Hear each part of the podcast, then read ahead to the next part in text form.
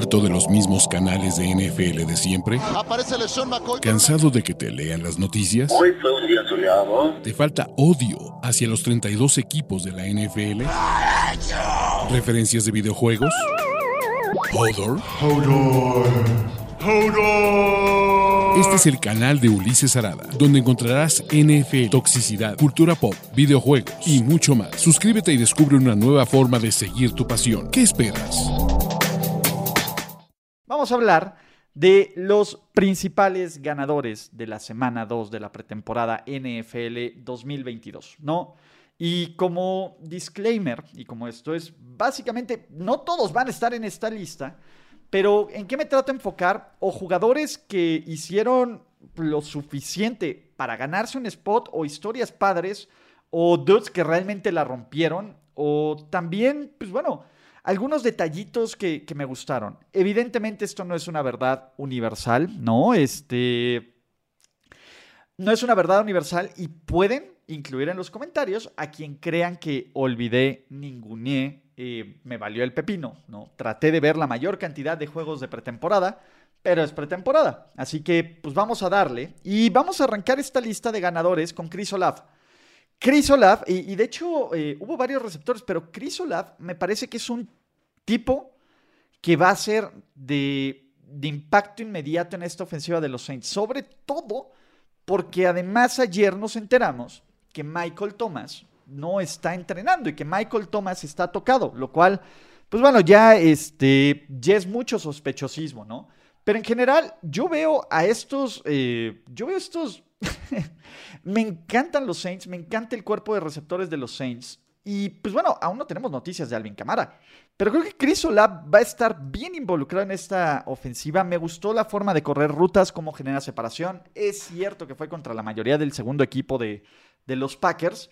Pero, pues bueno, Harold Carmichael va a encontrar la forma de meterlo poco a poco en esta ofensiva de, eh, de, de, los Saints, que además ya hablamos de los Saints. Y ustedes saben cómo, cómo, me, cómo me gustó, cómo me gustó, eh, cómo me gustan los Saints este año. Pero venga, otro güey que me gusta, y que digo me gusta, me encanta, es Nico Collins. Es cierto los Texans están jugando contra el suplente del suplente del suplente de los, de los este, Rams. Pero Nico Collins creo que es otra arma bien, bien interesante en, este, en esta ofensiva. Para empezar, fue el touchdown de la última jugada de la segunda mitad que tuvo con Davis Mills. Y creo que esta química que está haciendo con Davis Mills y que puede tener eh, un impacto interesante, creo que creo que tiene un arma más, además de, de, ¿cómo se llama? De, de, ah, de Brandon Cooks. Y ese es el punto. Me parece que Houston, si bien es un roster muy débil, la ofensiva, la ofensiva es bien, bien padre, bien, bien padre, porque creo que se puede construir. La línea ofensiva no es tan cutre, el coreback no es tan cutre, el corredor novato me encanta, los receptores pueden funcionar. ¿Esto va a ser competitivos a los Texans? No lo creo mucho, Pero, pues la verdad es que creo que Nico Collins, que puede dar este segundo año, este salto del segundo año, y hacer algo medianamente constructivo con estos, con estos Texans, ¿no? El punto con los Texans es, la verdad es que tienes que brillar poquito, poquito, poquito, poquito, para que funcione, cabrón. Entonces, eh, Nico Collins va, va bien, va sólido. Creo que ningún equipo se vio tan ganador tan dominante y tan listo para el kickoff como sus Buffalo Bills. Madre mía, el, el, espectáculo ofensivo en todos los niveles de los Buffalo Bills estuvo cabrón. Vimos a Josh Allen lanzar pasecitos de, de a, este Davis, lo cual, pues bueno, Davis ya es el sleeper de los sleepers y el candidato para el breakout year de todo mundo. Vimos un ataque terrestre bien chingón y la verdad es que a mí el ataque terrestre, lo que más me gustó es James Cook. En serio, James Cook se ve como un dude que puede brillar. La línea ofensiva lució sólida, la defensiva eh, me encantó. Khalil Shakir eh, en el slot me parece que puede ser este tercer receptor de, Buffalo. En general, yo sé que jugaron contra los suplentes de los Broncos, y está bien, sea, pero Buffalo me mostró y me dijo, estamos listos para el kickoff.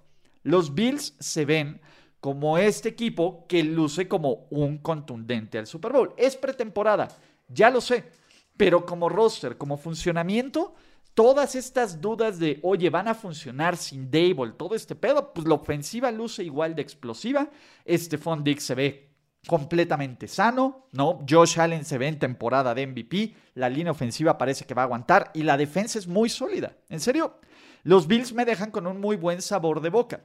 Todo esto no importa, todo esto no importa porque los partidos que cuentan son en el kickoff, pero mejor llegar así y llegar como con pocas cosas que ajustar y ya en modo temporada regular a pues básicamente llegar como, puta, ahora cuál va a ser el plan, ¿no? Eh, ¿Cuál es el tema? Yo no tomaría mucho mucho énfasis en este equipo de los Broncos y en esta profundidad, O sea, creo que Hackett le ha valido madres, porque esa es la verdad, le ha valido madres esta pretemporada.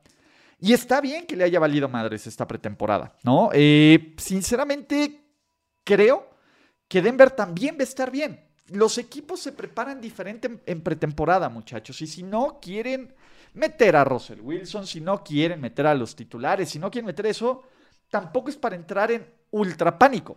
Es cierto que uno quiere ver a, a un equipo que se vea brillante y ya en modo temporada. Pero rara vez ocurre eso en la pretemporada. Muy rara vez ocurre en eso en la pretemporada, muchachos. Eh, pero lo que quieres ver pues Denver es todavía no una incógnita. Yo me quedo con el Denver que está en los entrenamientos y en el papel. No hay, eh, pues básicamente mejor que quedarse con lo que vemos en pretemporada. Y, era, algo está bien interesante y, fue de lo que leí hoy en la columna de Peter King, mientras suena la basura, ¿por qué no? Que una de las cosas más interesantes es, hay mucho más valor, hay mucho más, eh, pues bueno, mucho más carnita y muchísimo más que analizar en estos entrenamientos conjuntos que tienen los equipos. De hecho, tiene mucho más valor y es lo que deberían de televisar estos entrenamientos conjuntos. Pues, bueno, ustedes, ustedes este, hablarán. Estamos a lo mejor hablando de la pretemporada, que se vaya a la basura. No, la pretemporada también tiene cierto valor, ¿no? Y justo en el timing cuando íbamos a hablar de los Steelers, casi lo logramos. Pero bueno, en fin, el tema es, estos entrenamientos que ocurren antes de la semana del juego de pretemporada, muchas veces son más interesantes. Los putazos que vimos entre los Panthers y los Patriots, ¿no?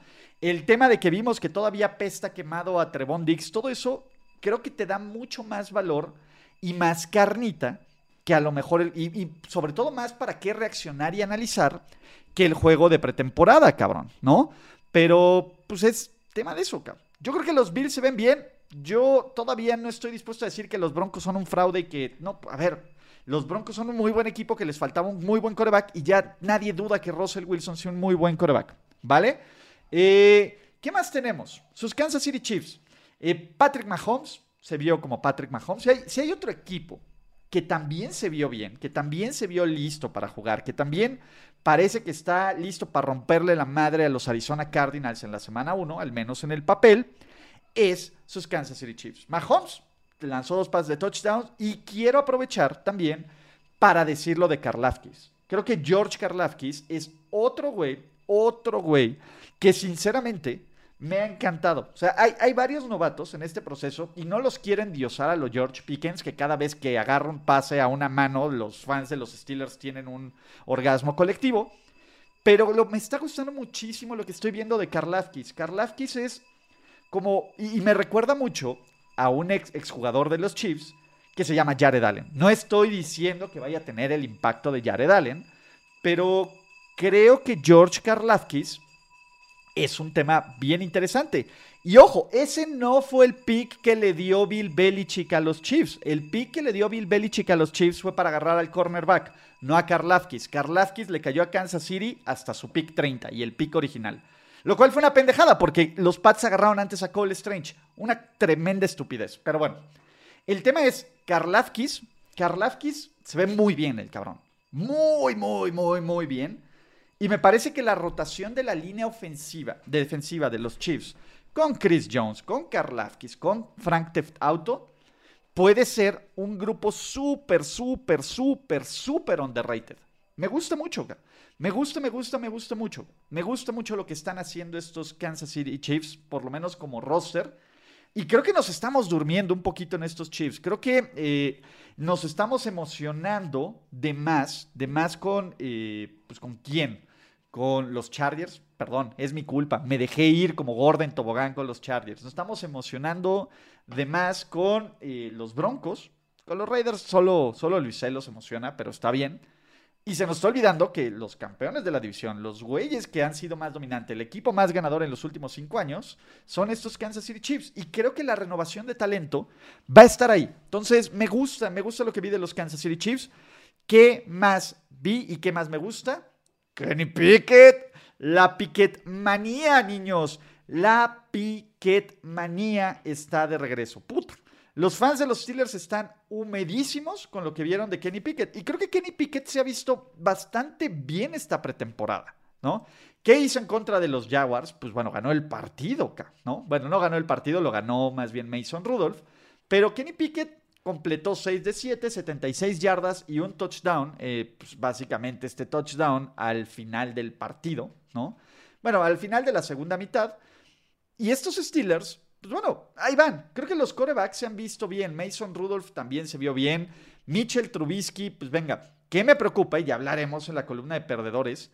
Madre mía, lo mala que es esta línea ofensiva.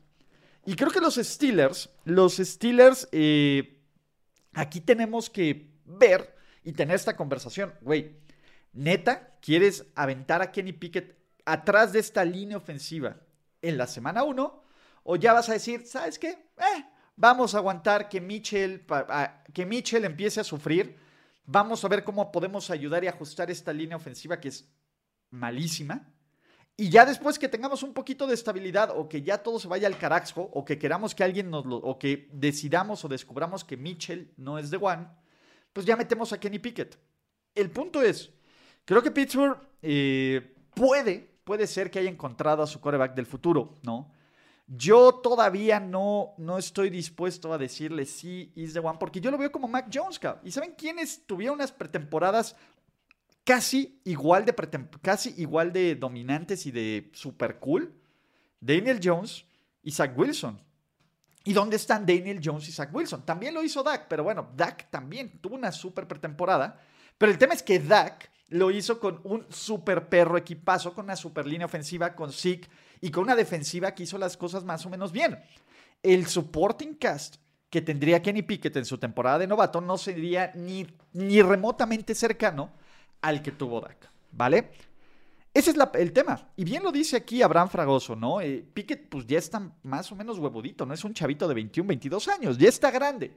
24, que bueno, a ver, que, que, un don de 37 le diga que ya está grande un chavito de 24, pues agarre la ironía de esta perra vida. Pero Pickett, o sea, me ha gustado. Creo que estoy más sorprendido, pero no deja de ser pretemporada.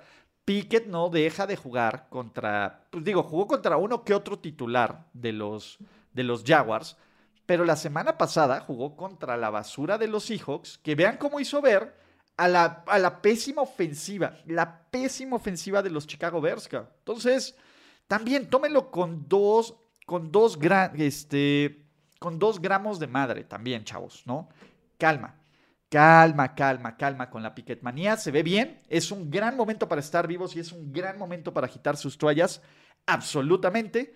Pero yo todavía no estoy listo para creer que la piquetmanía va a ser una realidad en la semana 1. Pero hay muchísima gente que ya lo está pidiendo y que ya está agitando sus toallas y que de hecho ya está conectando todas sus toallas para hacerme una horca y decir y agarrar mi hot take de Mac Jones y Kenny Pickett.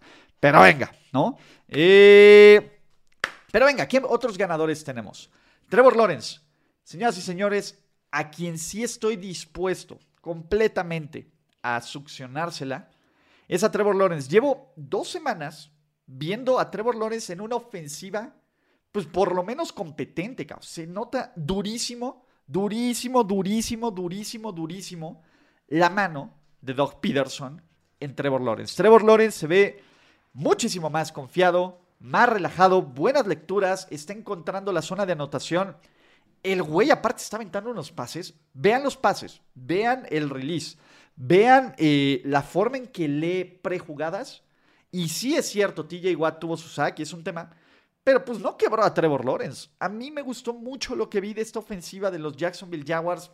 Digo, comparando con otros años. Me parece que, que Lawrence sí es este güey que en su segundo año va a decir, ah, güey, pues sí, con razón fue el primer pick global, güey. Este güey sí es un prospectazo, prospectazo de coreback. Me fascina, me fascina, me fascina, me fascina.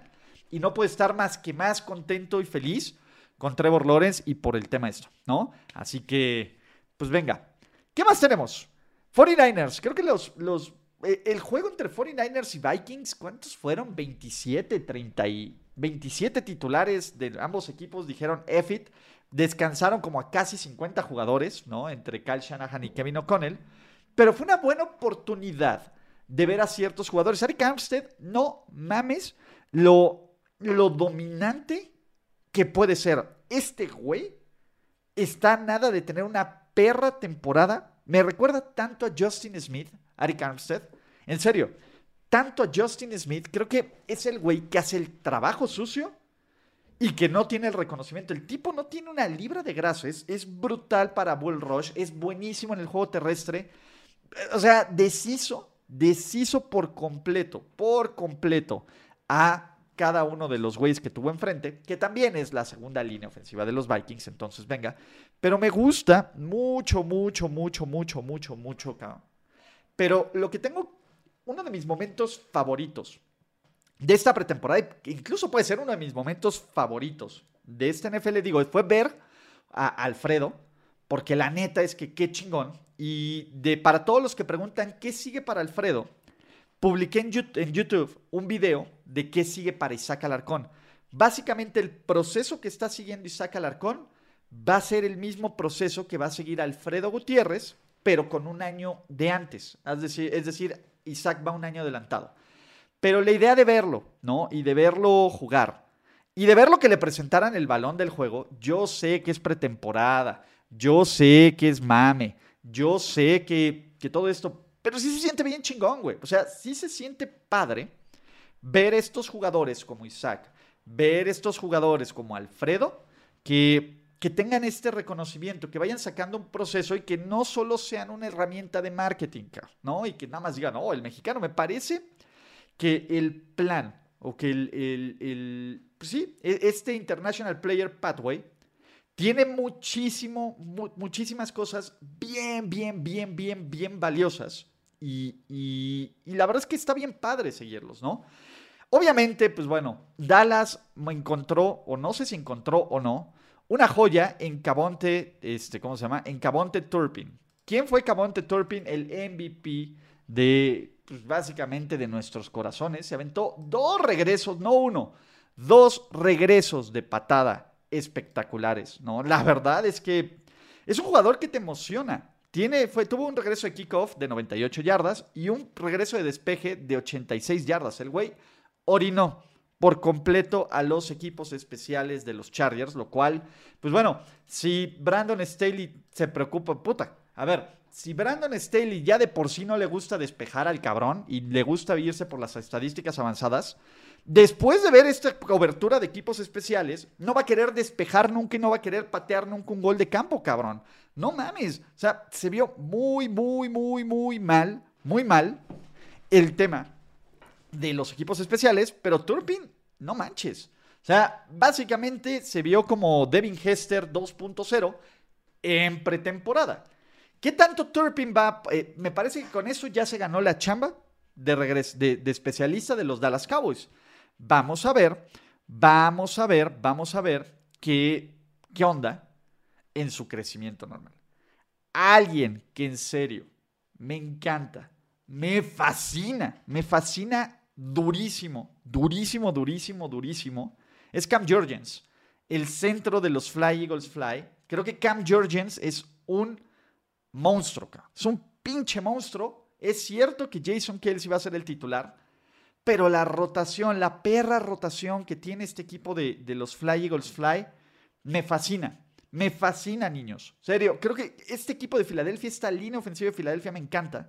Y vean nada más, en la primera mitad del juego contra los gatos de los Cleveland Browns, de los cuales ya hablaremos más adelante, vean cómo arrastra, vean cómo empuja, vean cómo se madrea al güey que tiene enfrente y que ayuda a que el juego terrestre de los Eagles, que fue el mejor de la liga el año pasado, impusiera su voluntad a lo largo de un par de cuartos, ¿no? Incluyendo a Florida Man.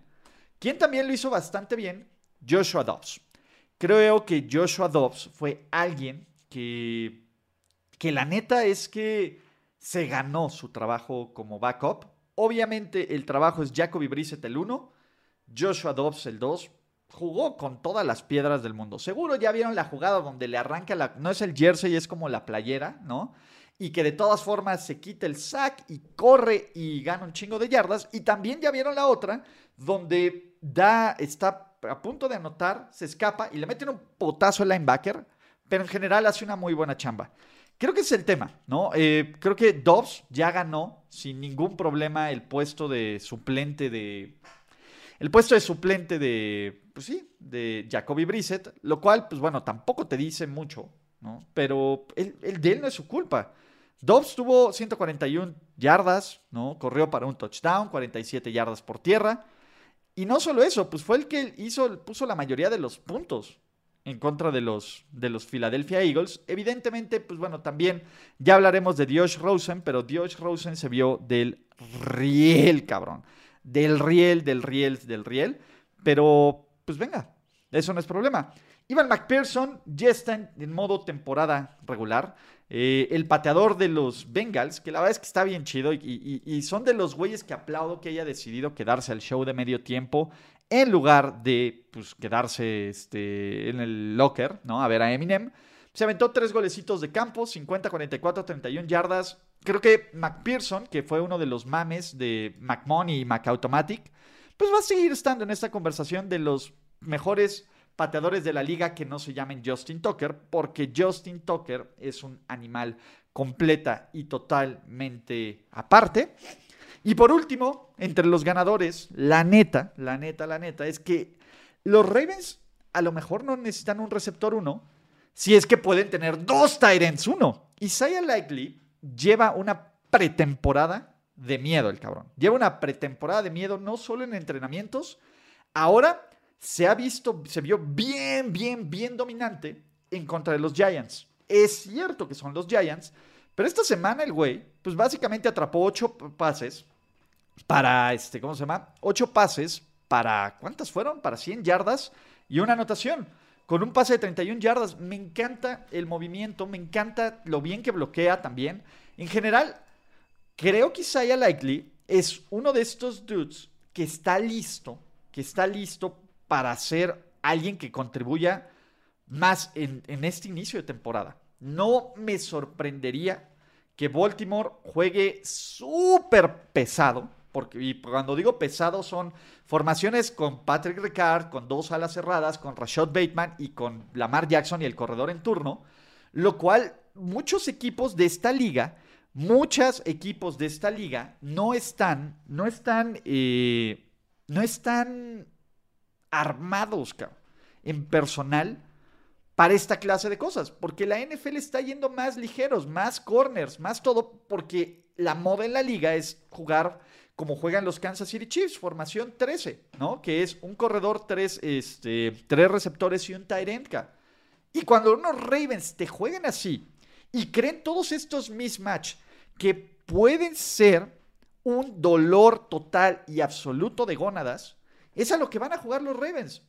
Creo que el hecho de preocuparse por quién va a ser el receptor 2 después de Bateman, pues creo que es Mark Andrews, Bateman y Likely va a tomar este, este hueco. Me, me, gusta mucho, me parece un plan bien interesante y lo cual te habla muy bien del proceso de selección y de búsqueda de talento que tienen los Baltimore Ravens para esto. Pero bueno, amigos, estos son, estos son... Eh, pues básicamente los ganadores de la semana 2 de la pretemporada NFL 2022. Por ejemplo, aquí me dice Max Ríos que me faltó Esquilar Thompson, el quarterback novato de los, Dolphins, de los Dolphins, que ha jugado bien, pero pues tampoco creo que vaya a ser la solución. O sea, de hecho, lo de Tua fue como muy me, tampoco estuvo mal, pero fue como X.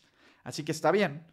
Pero bueno, ustedes digan, ¿quién más faltó? ¿Quién ni de chiste debería estar en esta lista de los ganadores? Yo los leo, niños. Gracias por escuchar el podcast de Ulises Arada. No, God! No, God, please, no, no. Esperemos que tus oídos no hayan sangrado tanto. Te esperamos en la siguiente emisión. Y no olvides suscribirte en tu plataforma favorita como Spotify, iTunes o Google Podcast. Hasta la próxima. See, he fine.